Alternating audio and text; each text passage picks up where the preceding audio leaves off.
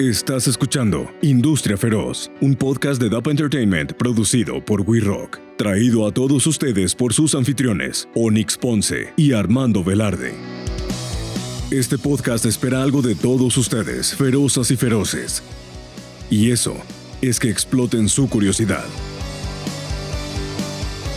Hablaremos sobre todo eso a lo que se dedica la gente que está tras bambalinas la gente que está detrás de los artistas que escuchas en Spotify, Apple Music, la radio, YouTube, Deezer, TikTok y muchas otras plataformas. Pero, a todo esto, ¿quiénes son aquellos que se encargan de los festivales o conciertos, de las relaciones públicas, de la representación del artista, de manejar los estudios, de la promoción, del área legal?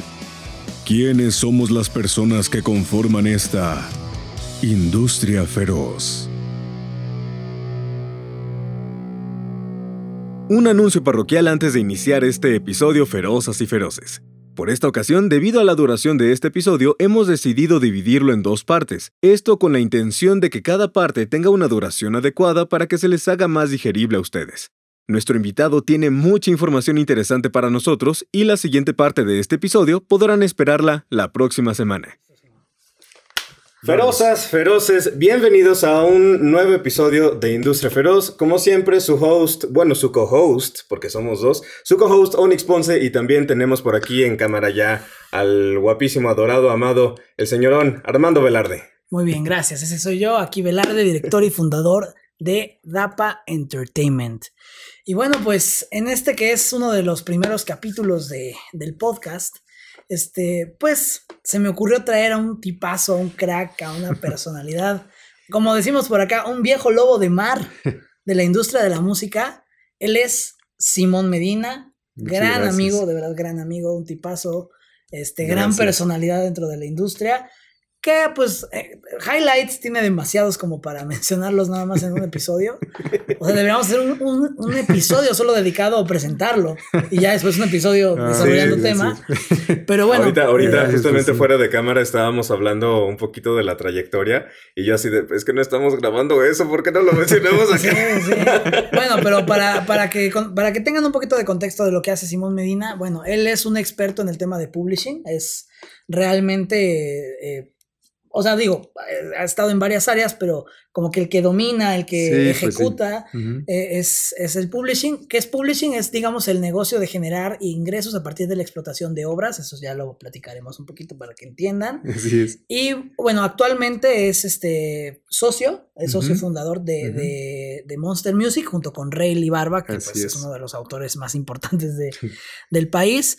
Eh, pero bueno, ha trabajado en Sony ATV, que es la editora de de Sony Music, me parece que si fuiste presidente, fue presidente en, Sony ATV, estuvo director de ayer de AIR en la editora de Universal, que es Universal Publishing. ¿Warner Chapel? ¿Estuviste también ahí? No? no, en Warner no, en Warner estuve, pero como... La que te faltó. Estuvo, estuvo también en Warner. Editora no, pero en disquera sí, De hecho, sus, en principios de su carrera estuvo en la parte de promoción de radio en, Exacto, Warner fue su primer trabajo en la industria. Fue su primer trabajo en la industria, nada despreciable. Pues, el primer trabajo ya hubiera querido yo. Oye, tu primera chamba, vente a Warner Music de director de radio. Oye, uno, uno mesereando. Ah. y, y, bueno, de artistas, puta, ¿qué les puedo decir? Ha trabajado con Mario Dom, ha trabajado con Kalimba, con Hash, eh, con Elefante. Eh, sí, ahí mucha historia con Elefante, eh, con Pablo, Preciado, eh, que es el autor, es un autor reconocido, ¿no? Fuera de ser artista, sí, uno de los autores más importantes. La carrera más meteórica que he visto en mi sí, vida. Es muy, me parece que él le compone, digo, entre muchos, a Cristian Castro, me parece, ¿no? Que le ha compuesto varios temas. fue de los primeros temas, el primer, primer tema que le grabaron a, a Pablo fue Carlos Rivera, un tema que se llama Borrar y Continuar. Después siguió el de Cristian Castro, un tema que se llama Así era Así era ella, puta pinche rolón, cómo me hace llorar. Y después ya vino el super hit, que ya fue el que lo super mega catapultó, que es Mi Peor Error, con Alejandra Guzmán. Y de ahí, pues ya, todo lo demás. Y bueno, también actualmente se lanzó de artista este, con Matiz, ¿no? Este Exacto. En fin, digo, no, no voy a acabar de. Sí, no voy a acabar de presentarlo. Este, así que mejor, por favor, introdúcete y cuéntanos qué. Gracias, gracias. No, pues mil gracias. Gracias a ambos. Me da mucho gusto Bienvenido, estar aquí. Simón. Me encanta platicar, pues es que de verdad son tantos años ya en la industria que pues sí, la verdad sí siento que, que esos años me dan, pues, la, la experiencia necesaria para poder hablar de la industria con conocimiento porque lo viví, porque lo he vivido, ¿no? Porque llevo Nadie te 35 contó. años en esto y, y pues... 35. Sí, este año cumplo 35 años de trabajar en la industria. Este, Mm. Les digo, mi primer trabajo en la vida fue el C de Warner. Este, yo soy comunicólogo de profesión, porque pues en mi época, cuando yo estaba estudiando, pues no había absolutamente nada establecido académicamente para aprender este, negocios de la música, ¿no? Entonces, hoy pues también, este, pues yo mismo tengo el gusto de, de ser docente de, de music business desde hace muchos años. De ahí, de ahí nos Este, conocemos, de hecho. exacto. Fue mi maestro en SAE. Dice, dice que yo soy de los pocos alumnos de los que se acuerda, porque luego de repente ahí platicamos y. No, de ti sí me acuerdo, pero de tal, tal, tal, híjole, pues es que son tantos. Bueno, pues imagínense, ya son 11 años de dar clases en SAE y, y en el diplomado pues sí han sido ya muchísimos, muchísimos alumnos. Pero pasa, o sea, sí Este- pasa. Mi mamá, mi mamá también es maestra y sí nos cuenta de repente que le llegan exalumnos de hace 10 años, de hace quién sabe cuándo. Ay, maestra, que quién sabe qué. Y mi mamá pues le sonríe, les dice, ay, sí, ¿cómo has estado? No se acuerda, no se acuerda, pero Pues es muy difícil, digo, yo, así como contigo, Vela, este, pues tengo el gusto de sí tener ya una amistad con muchos alumnos de, de hace muchos años. Pero es eso, ¿no? La verdad, pues de los que me acuerdo son de los que realmente se han vuelto ya mis amigos. Ya de muchos, pues se vuelven ya este, un nombre en una lista, pero que, pues ya cuando los ves, cuando vuelves a ver el nombre, pues ya, ya los ubicas, ¿no? Por el, por la fecha, por el grupo, ya como que los pones en contexto. Pero así de repente, si se te sale de, del radar, sí ya cuesta trabajo. sí, claro. Pero, pues, la verdad es que en estos años he visto cómo se ha transformado la industria y, y pues bueno, creo que es normal, la evolución es, es algo natural en cualquier industria y en el ser humano, pero, pero no toda la evolución, creo que no todo necesariamente siempre es a favor. O sea, hay cosas que, que yo sigo extrañando de- del modelo tradicional que me gustaba más cómo se hacían las cosas. Este, y hay otras que también, la verdad, me, me impresionan y me, me- me maravillan del modelo actual y digo, wow, qué locura, cómo hemos llegado a esto, ¿no? Pero sí, sí o sí, o sea, yo en general siempre trato de ser como muy vanguardista para todo. O sea, sí me gusta lo moderno, me gusta lo futurista, ¿no? Y, y me gusta siempre estar como, como, como ese paso adelante viendo que viene, ¿no? Este, y sobre todo en música también, ¿no? Siempre, en todos los proyectos que me he involucrado, siempre he tratado que esos proyectos este, tengan algo, algo de novedoso. O sea, no. O sea, aunque entiendo que todo en este mercado se mueve por el mainstream, ¿no? Es lo que hace que la industria exista. Respeto el mainstream por lo que significa como industria, pero, pero como proveedor, digamos, de talento y buscador de talento, me gusta siempre como ir hacia algo que, que sea más, Novedoso. más innovador. novedoso, innovador, exacto. Sí, sí, no me gusta ser tan mainstream para las cosas que, que propongo. Sí, ahora, ahora sí que una cosa es este, pues tu gusto a lo mejor personal, o sea, o, o el respeto que le puedas tener a lo que ya existía o a lo que, o a lo que existe. Y otra cosa es ya el profesionalismo, decir, ¿sabes qué? Sí, pero es importante promover lo, lo nuevo, es importante promover las, las nuevas propuestas para pues, seguir revolucionando. Que justamente un poquito de eso va la plática de hoy, de decir, oye, ¿qué tanto hemos evolucionado? Porque, no sé, si nos remontamos incluso hasta la Edad Media, los trovadores y todo eso, pues no sé, que le, que le daban paso a los campeones el- el, eh, al llegar a la ciudad, a los caballeros. Pero ¿en qué momento dices, oye, ¿sabes qué? Se, se empieza a convertir en un modelo de negocio, en una industria, en un eh, pues network de gente que empieza a, a empujar todo esto. Más o menos desde que sí, empieza. yo creo que. Yo creo que realmente la música se establece, para mi gusto, yo creo que ya en las grandes cortes, este, digamos, no sé, hablemos de Bach ¿no? Bach como el primer gran compositor así atrás. establecido. Hace no, No. mucho. Hace poquito. Este, no, pues que es periodo barroco, estaremos hablando de que 1600, 1700, yo creo Ujú. 1700, 1600, 1700, porque después llega Mozart, ¿no? El otro gran compositor, y después Beethoven, ¿no? Que esos tres son como los grandes compositores históricos, ¿no? Este, y entonces yo a partir de ahí es cuando también empiezo a entender que ya la música se establece como industria, porque sí ya había todo un mecanismo, ¿no? Para, para contratar los servicios de, de los compositores y entonces que tocaran en las cortes del rey y les hicieran, ¿no? Sus composiciones especiales, ¿no? Desde conseguir a los músicos, quién va a dirigir la- a, los, a los músicos. Todo eso yo creo que ya, ya crea un sistema, si no una industria, ¿no? Mínimo un mecanismo. pero, una, pero un sistema, ya un estilo de trabajo, ya una organización.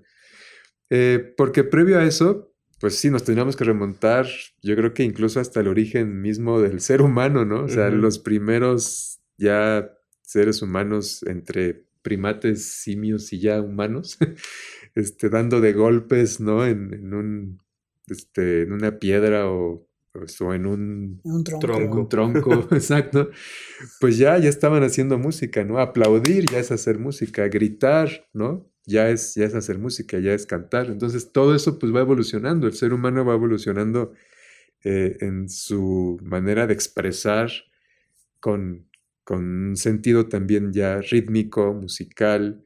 eh, tenemos que llegar al punto donde también establecer ya la, la notación musical, ¿no? El sistema de, de música ya hacer una convención donde todos estemos de acuerdo en que estos símbolos y estas notas y, y de esta manera se escribe, ¿no? Se supone que son 11, ¿no? Son 11 notas al Eh, total. 12, 12. 12, 12 con los 12. semitonos, sí. Con los semitonos. Este, y con esas famosas 12 notas, en todas sus variaciones, escalas y progresiones y todo, pues hemos hecho música, pues no sé ya, por, por digo, establecidos, yo creo que, que por lo menos unos mil, mil años, se supone que por ahí hay un registro de que la primera, La la- el primer himno es un himno griego. Ok, ok. Este, no me acuerdo cómo se llama, pero sí, supuestamente la primera pieza musical reconocida así históricamente como tal es un himno griego,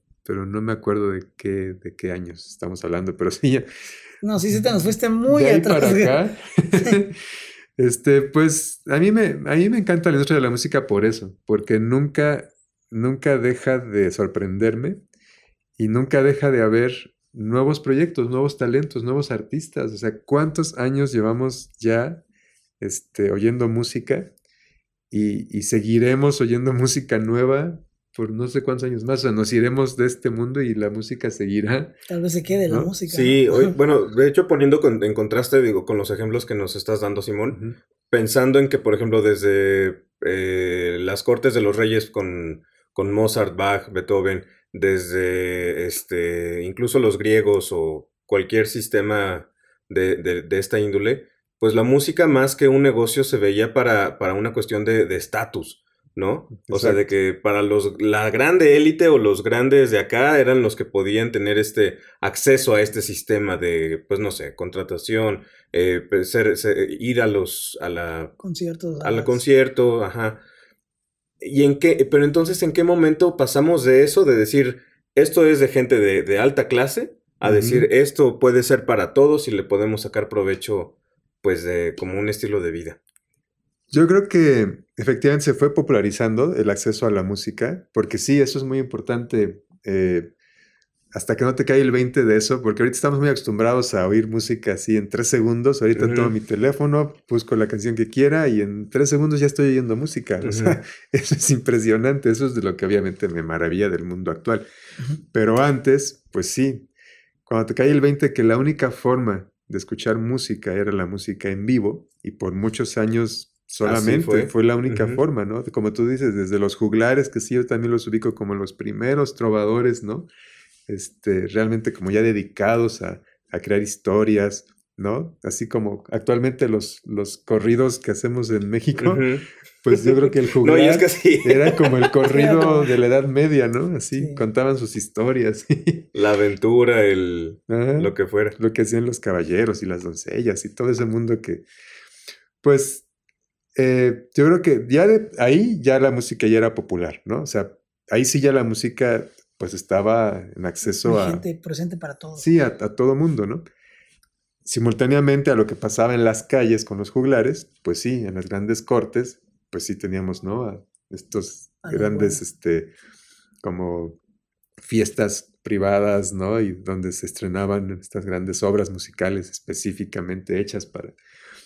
Pero, y bueno, y la ópera, ¿no? La ópera empezó a ser uno de los principales eh, es- puntos de atracción, ¿no? ¿no? La escala de Milán y todos, todos estos grandes centros operísticos de, de Europa.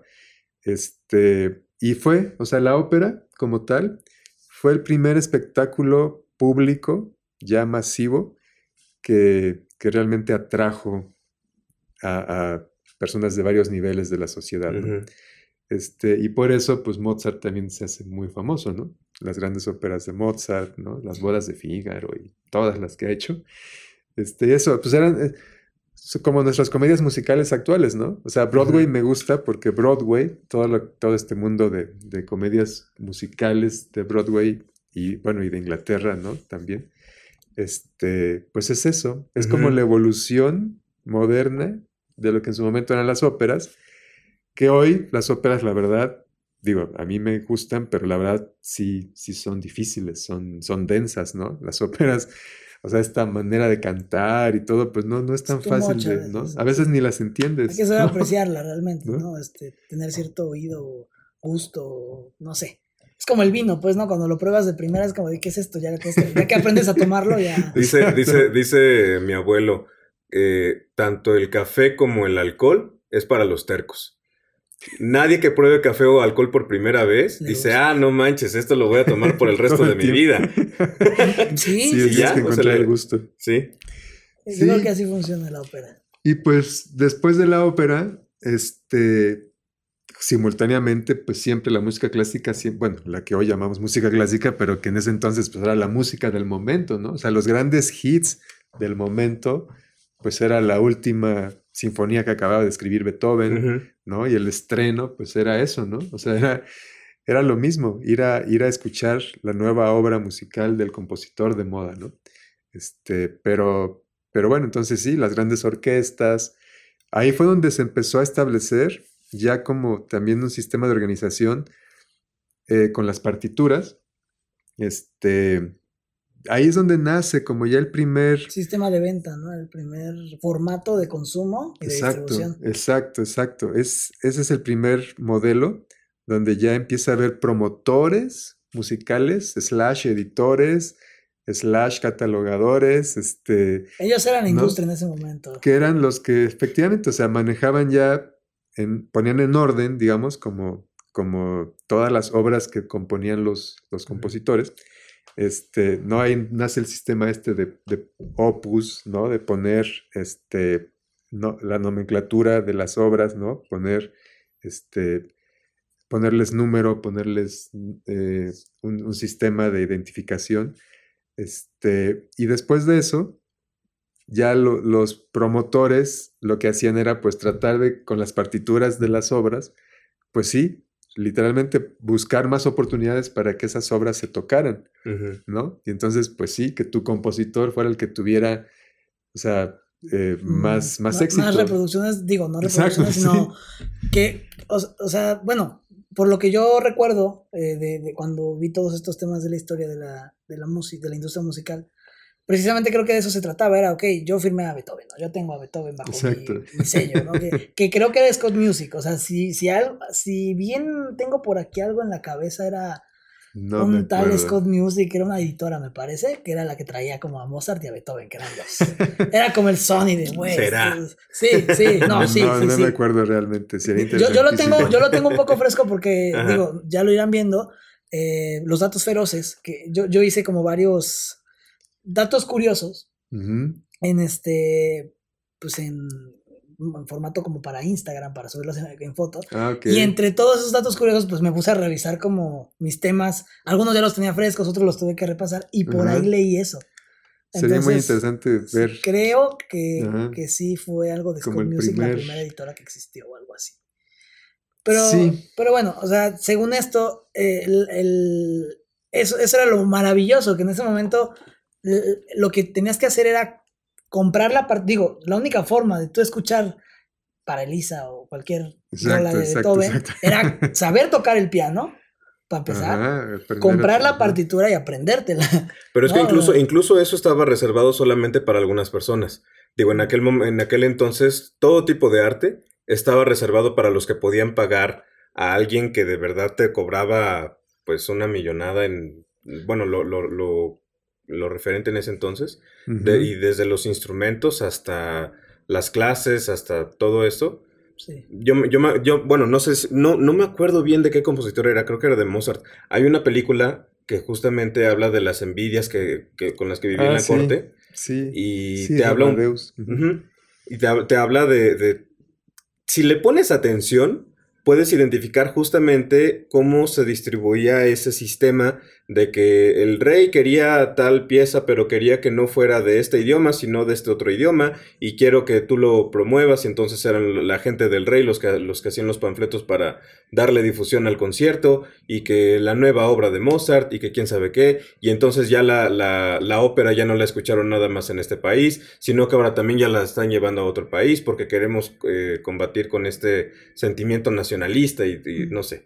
Eh, Claro, o sea, digo, al final, sí. al final el, yo, yo a lo que voy, más allá de si todos podían o no, o qué tanto se comercializó, popularizó, que eso, digo, por lo menos yo no tengo ese, esa, esa, ese dato aquí en la cabeza. Es más, decir, el éxito dependía de cuántas réplicas de esas partituras se ponían en circulación, digamos, y cuánta gente podía tocarlas o en cuántos este, recitales, conciertos se podían ejecutar, ¿no? Por ahí va. Sí, pues miren, o sea, lo que siempre ha sido el, el famoso word of mouth, el, el boca en boca, eso siempre ha sido este, el, la, la principal y la forma más natural de, de promover una obra.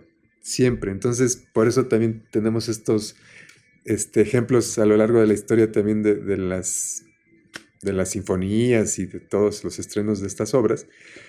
Pues había algunas que sí, de inmediato conectaban con la gente, de inmediato eran así como súper populares, se hacían muy bien recibidas, y otras que la gente no entendía, ¿no? Hablando de modernidad y todo eso, pues sí, ¿no? El caso de Stravinsky con eh, la consagración de la primavera, y hay muchos casos de, de obras así que rompían, digo, ya me di un brincote, ¿no? Hasta el siglo XX, pero este, pero bueno, a lo que voy es que siempre, eh, si tú salías contento de, de esa, de esa función, de, esa, de, esa, de ese concierto, pues entonces ibas a decir, ¿no? Oye, es que la nueva sinfonía de Beethoven está increíble, ¿no?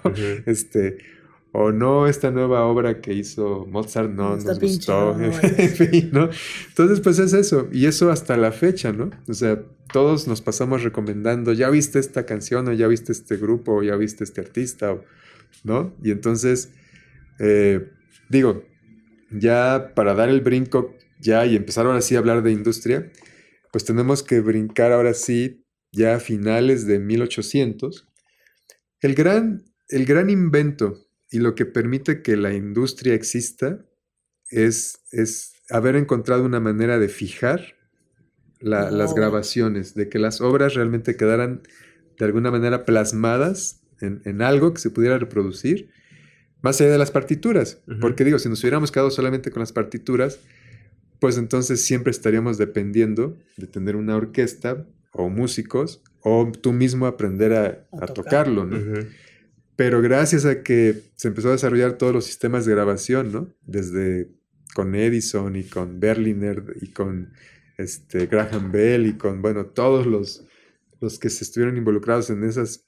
Edison es el más famoso, ¿no? Este, hay un, siempre un pleito ahí del, del grafófono y el gramófono y el fonógrafo.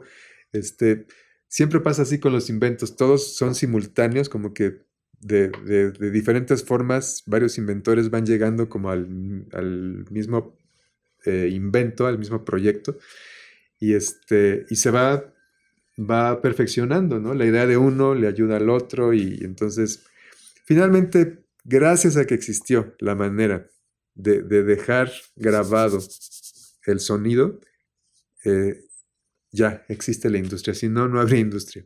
O sea, porque eso ya permitió que este, había, la otra vez estaba leyendo para mis clases algo que me llamó mucho la atención, que antes, en la época de Edison, eh, los primeros, lo primero que se empezó a popularizar eran unos cilindros, unos, este, eran cilindros de cera, este, y también hubo cilindros de, de lata, ¿No eran unos que tenían como agujeritos y que se iban leyendo los agujeritos para las notas? Tal cual, bueno, eran parecidos a lo que hoy son los cilindros, ¿no? De los cilindreros y las cajitas musicales, o sea, y las pianolas, o sea, eh, bajo ese principio, este, digo, se, se, parece más por la manera de grabar porque era, ya, ya eran con grabación ahora sí de surcos, o sea, era, fueron los antecedentes del disco como tal, ¿no? Tal como lo conocemos de, grabar eh, el surco con, la... Eh, de, los discos de pasta y luego los de acetato y así. Ya ese sistema de grabación, yo no soy muy técnico y aquí necesitaríamos un ingeniero que nos explicara bien cómo se hace ese proceso de grabación, que, que una aguja va creando este, los surcos, ¿no? Con todas las vibraciones, etcétera. Si ponemos muy técnicos, porque nunca, nunca, nunca lo he sido.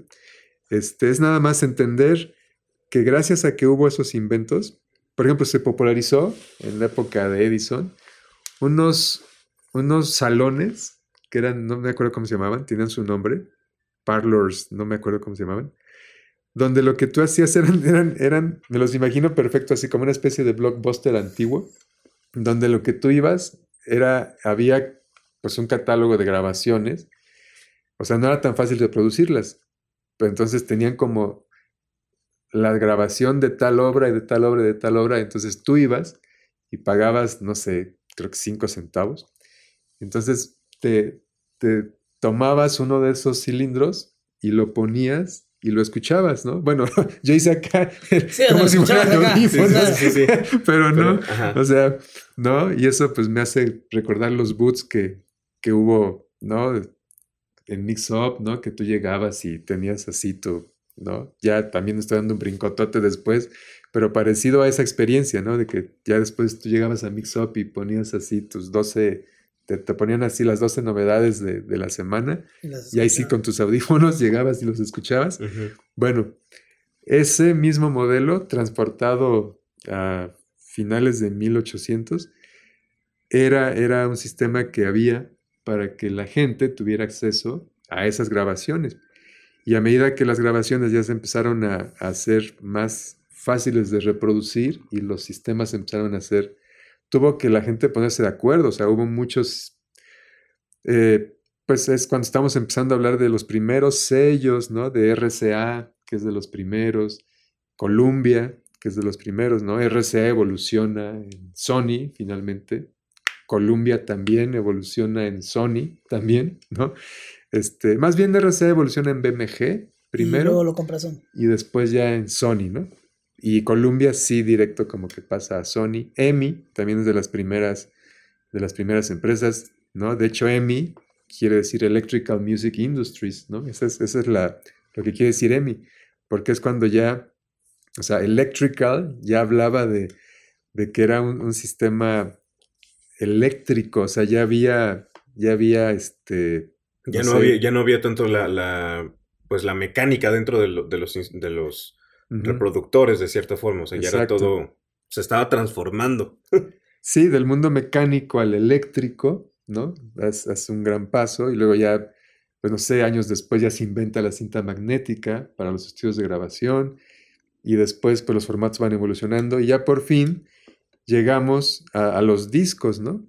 Los discos de pasta que eran los primeros que todavía me tocó ver algunos, ¿no? Si, buscamos así entre los discos de nuestros abuelitos, seguro encontramos estos discos duros, o sea, no discos duros de hard drive, sino discos duros de discos de pasta, ¿no? O sea, acetatos que no eran acetatos, se llamaba, no me acuerdo cómo se llamaba esa pasta, pero lo que era es que eran muy, muy frágiles, ¿no? Entonces se rompían eran tan duros en sí mismos que se rompían. Este, ¿Se acuerdan que había, para reproducirlos, había tres velocidades, ¿no? Los, los, los discos, los tocadiscos, eran 78 revoluciones este, para esos discos grandes, porque eran, eran más grandes que los LPs conocidos. Los de 45, ¿no? Los, los discos, los sencillos, los que eran los, los discos chicos. Este, y los LPs de siempre, ¿no? Los, los álbumes, los long plays de 33 revoluciones. Entonces, eh, bueno, pues ya, yo creo que finalmente, cuando llegamos ya al LP como tal, como los recordamos, ¿no? Que se puso de moda otra vez después, ¿no? Que, este, y ya después los cassettes, y después el compact disc, ¿no? Y después... ese yo creo pues ya- que fue el, o por lo menos a nuestra generación fue el que le tocó fuerte, o sea, el, el compact disc, el CD.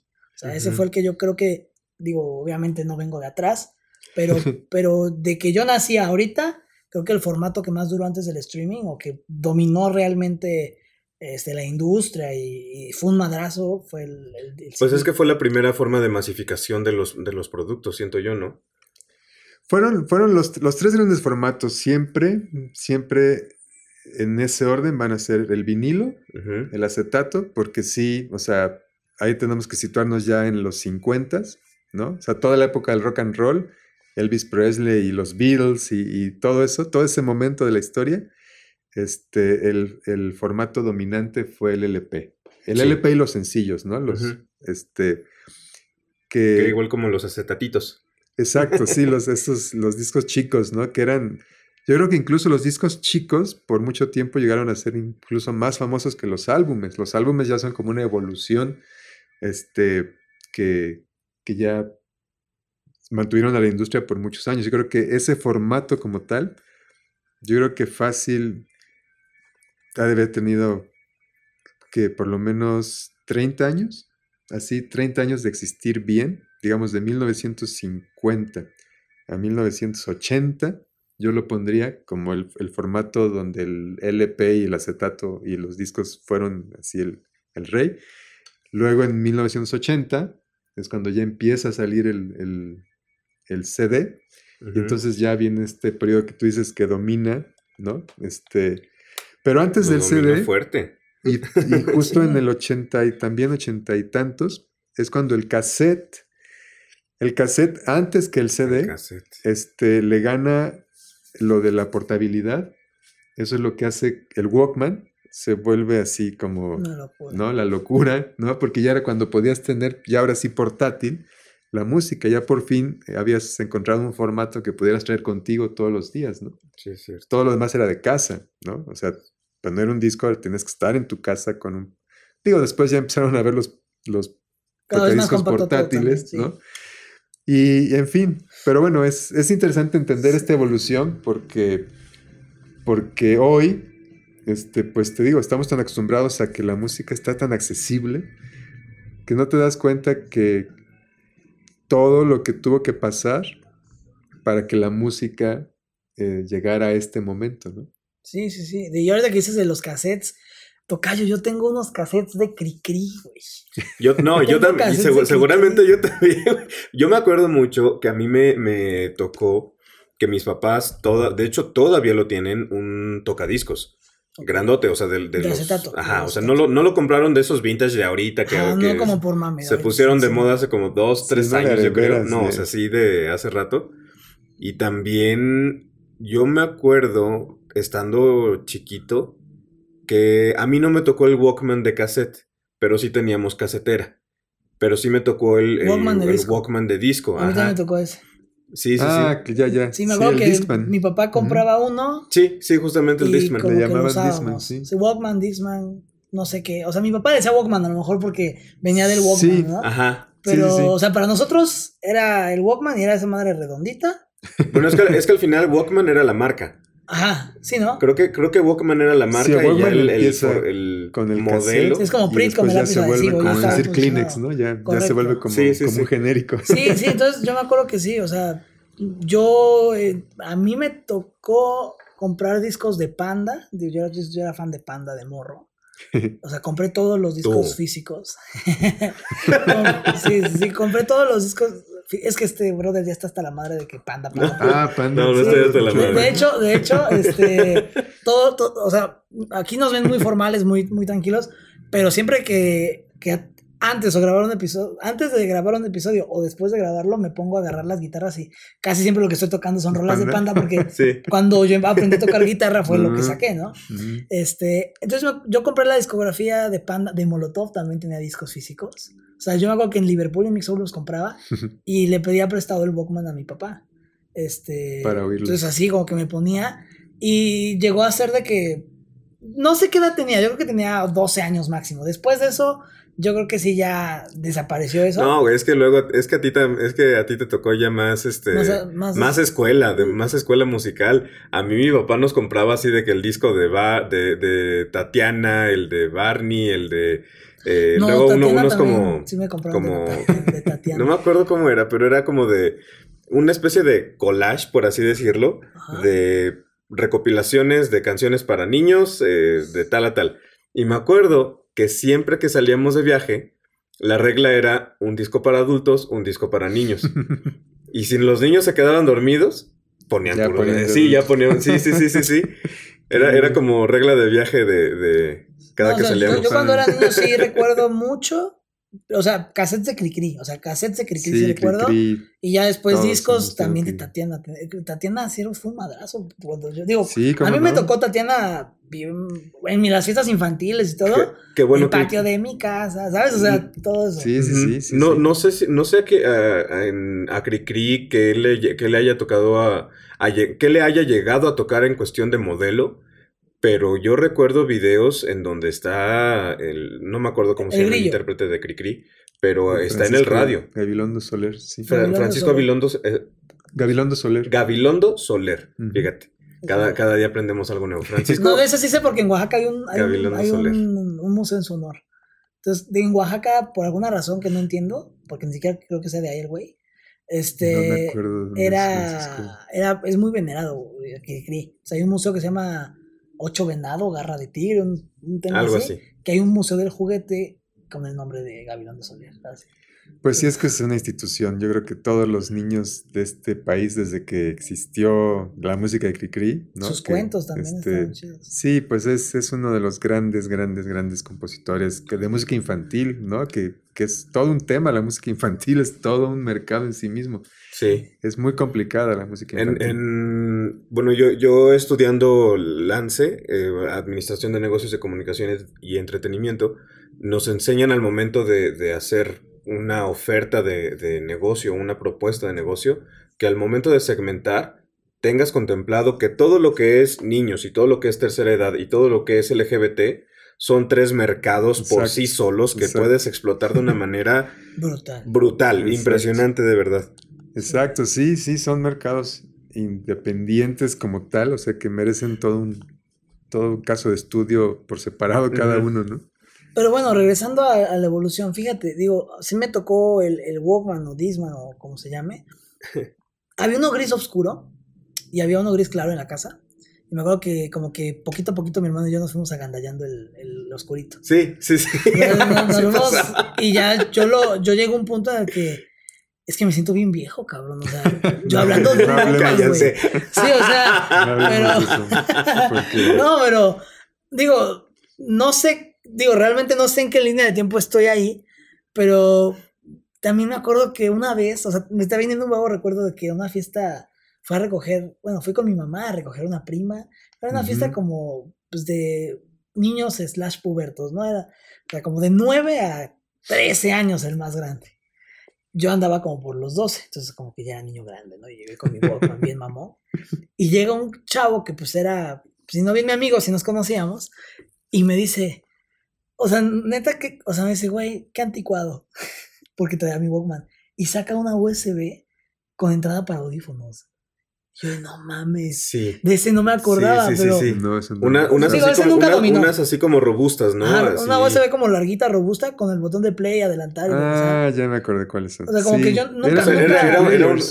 Eh, finalmente era un MP3 player, yo creo. Sí, eso era, era eso, o sea, el, el reproductor con entrada USB. Pero digo, qué cagado Sí. que me estoy acordando. Según yo, ese nunca tuvo relevancia como el Walkman, ¿no? Pero.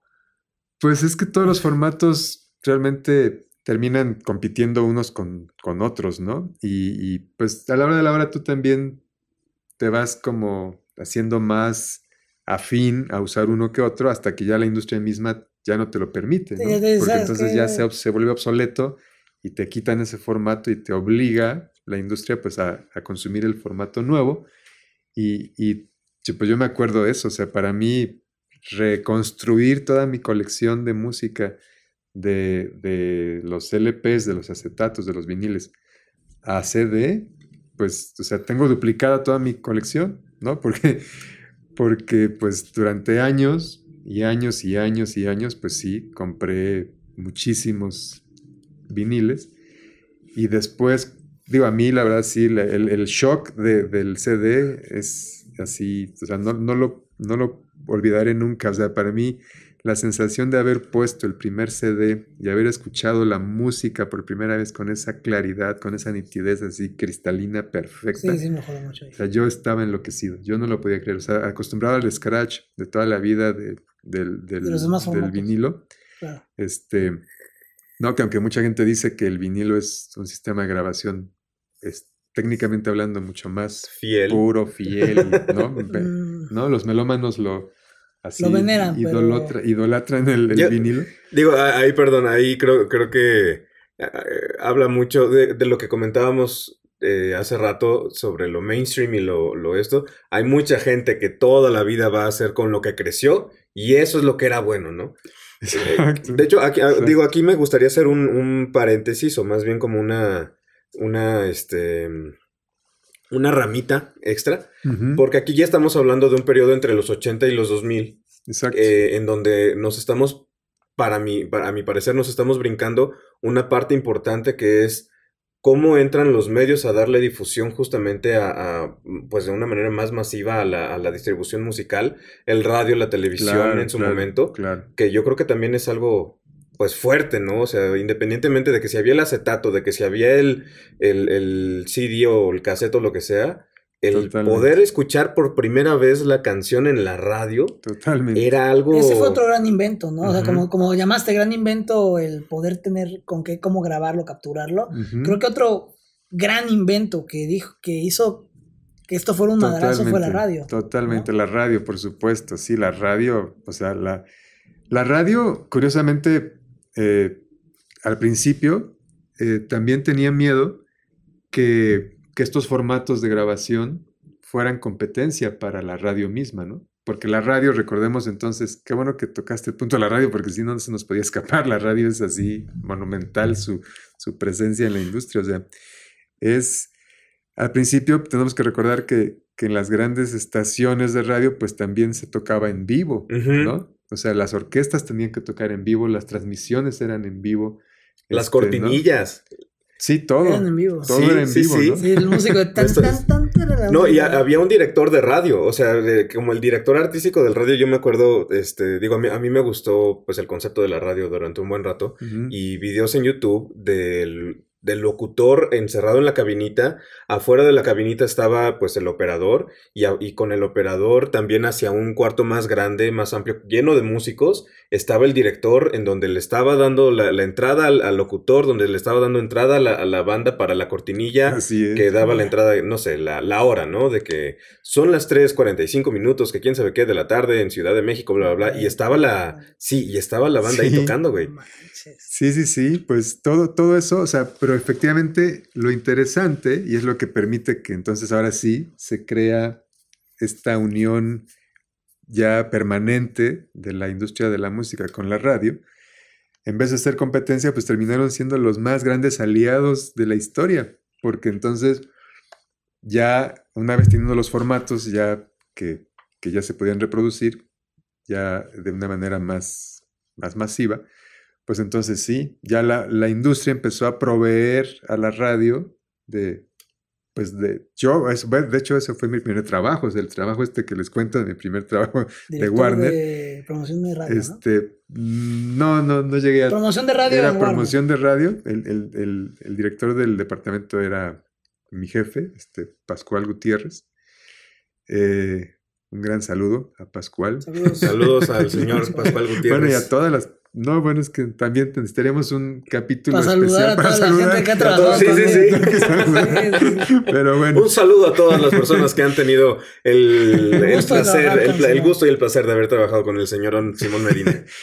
Gracias. No, bueno, pues es que hablando específicamente de eso, pues sí, o sea, mi trabajo como tal era llevar los acetatos, los chiquitos, los discos de 45, con los sencillos de, la, de las canciones de la empresa, de Warner en ese momento, llevarlos a las estaciones de radio y en especial eran las estaciones de, las cadenas de radio, que tenían su, sede aquí en México, pero yo tenía que llevar los discos para que las repartieran a todas las estaciones de toda la República, ¿no?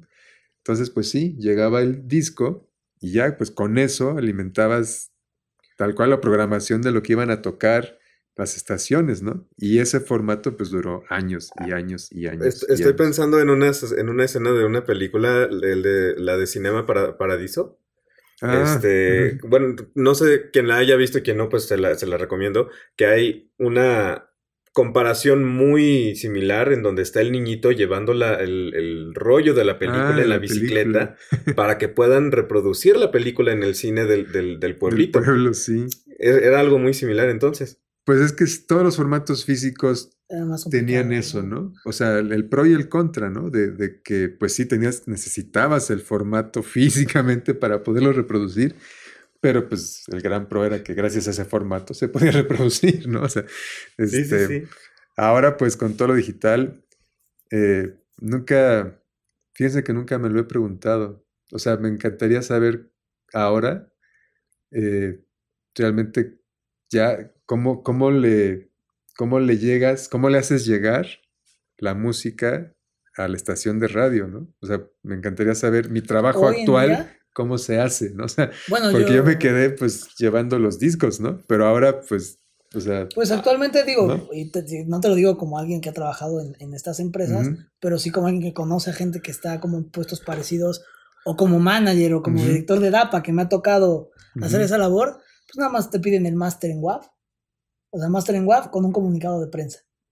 Todo digital, en un correo, ahí te va. Y te responden, se acepta o se rechaza, así de fácil. Que de hecho, que, de hecho, qué bueno que lo comentas, porque justamente hace rato que decíamos de los reproductores MP3, del disco, ahora del formato WAV, y hace no mucho que pues, salió un nuevo formato que supuestamente era mucho más fiel que el MP3 y que el WAV, y que decían que el MP3 iba a desaparecer.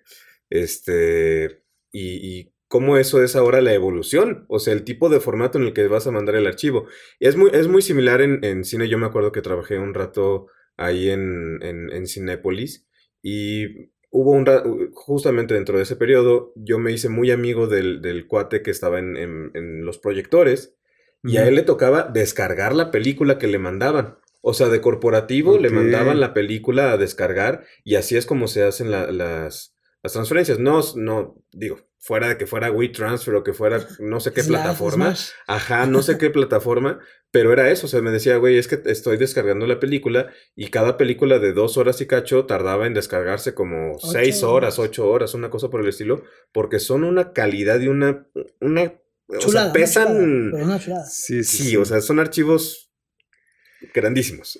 Sí, pues sí, es que precisamente, pues ya, ya la, la, la inmediatez ¿Qué es lo que me maravilla del, modelo actual? Es eso, ¿no? Que efectivamente, pero sí tuve que hoy, en este momento, sentarme a razonarlo junto con ustedes, porque, porque digo, obviamente yo intuía que todo era obviamente digital, pero, pero nunca me había puesto a sentarme así a, razonarlo y decir, no, pues sí, ya, o sea, ya la, la, música le llega a las estaciones de radio en formato WAV, este, pues ya hasta, digo, ya, no sé, o sea, ya la, por, por años, pues ha sido, o sea, la competencia actual de la radio, pues son, son las plataformas, ¿no? Tal cual, o sea, Spotify es una competencia directa a la radio, un playlist, pues es, es este, una competencia directa a la programación de una estación, ¿no? Pues ya Sí. tienes que escoger, escucho la radio, este, donde me programan lo que la radio quiere programar,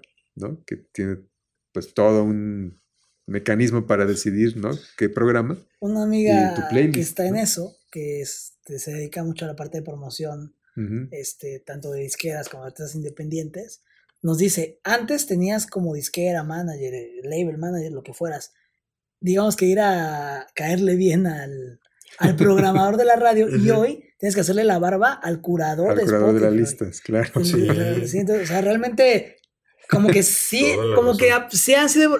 yo- bueno, y Quique, el, el maestro Quique, un saludo a Quique Lesama, que, que también es amigo de Ah, Simón. claro, sí. Él nos dijo algo que nos, bueno, que por lo menos a mí sí se me quedó mucho.